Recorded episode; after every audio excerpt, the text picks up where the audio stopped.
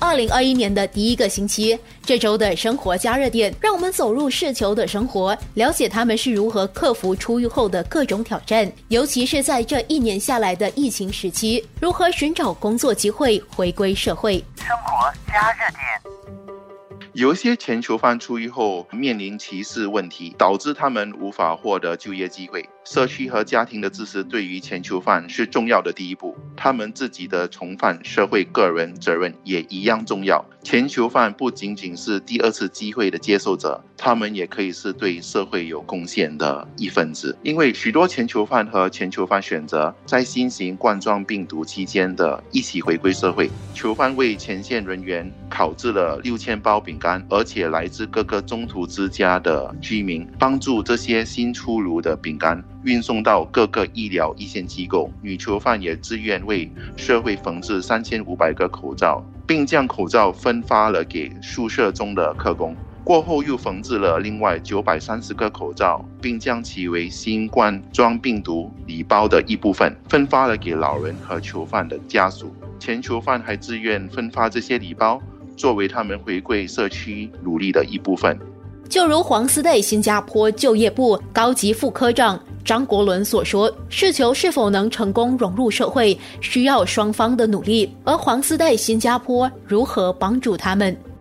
黄丝带新加坡的任务是提高囚犯和前囚犯的就业潜力，为协助囚犯出狱后继续接受改造，顺利融入社会。我们采用了多方面的方法来为全球范做准备，协助全球范加深技能，更好的规划前程，以及获得社会支持和接受全球范。黄师带新加坡与七千多个志趣相投的合作伙伴合作，我们的集体努力协助囚犯自力更生，务求让他们成为有责任感及对社会有贡献的一份子。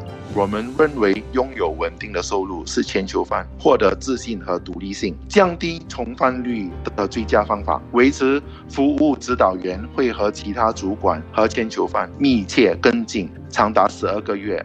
我们会监控他们的表现和进度，以确保他们能够尽可能更容易融入工作场所。这包括定期让前囚犯在其工作场所制定目标。职业辅导员还为雇主和主管紧密合作，以解决与工作有关的问题，并根据需要在其他领域支持前囚犯。对于事求而言，所有人都愿意接受黄丝带新加坡的帮助吗？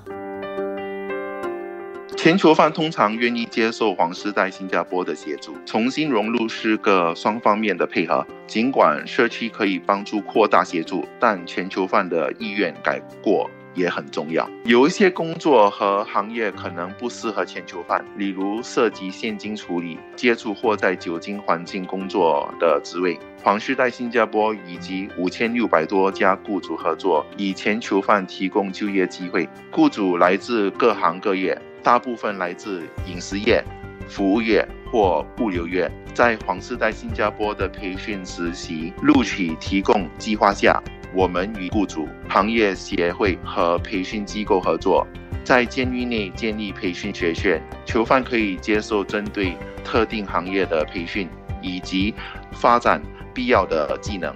然后释放后，再招聘到相关行业中。随后，他们可以通过不断升级工作，来在同一个公司或行业中发展自己的职业。目前，黄区在新加坡以及两个机构——新加坡精密工程科技协会和 MediaCorp，已在监狱内建立培训学院，为选定的囚犯配备精密工程和媒体技能。黄丝带新加坡指出，他们的伙伴雇主在疫情期间并没有减少招聘，反而提供更多的就职机会。相信是因为外籍员工难请，以及更多业者参与招聘奖励计划，聘请本地人。与其他新加坡人一样，囚犯也有资格获得政府提供的所有补助金。最重要的是，Workforce Singapore 为雇佣前囚犯的雇主提供了更多的就业职能。并为失业的全球犯做准备和重新融入社会。新加坡推出的招聘奖励计划，鼓励仍在持续发展的企业招募。根据年龄的不同，政府将共同承担多达二十五八千或五十八千的薪水，期限为一年。在二零二零年九月至二零二一年二月之间雇佣的全球犯时，不论年龄大小，违聘全球犯的雇主提供五十八仙的补助额。在了解了黄丝带新加坡如何协助世球在出狱后寻找工作，明天让我们听听他们给予的真实个案，如何一步一脚印的回归社会。生活加热点。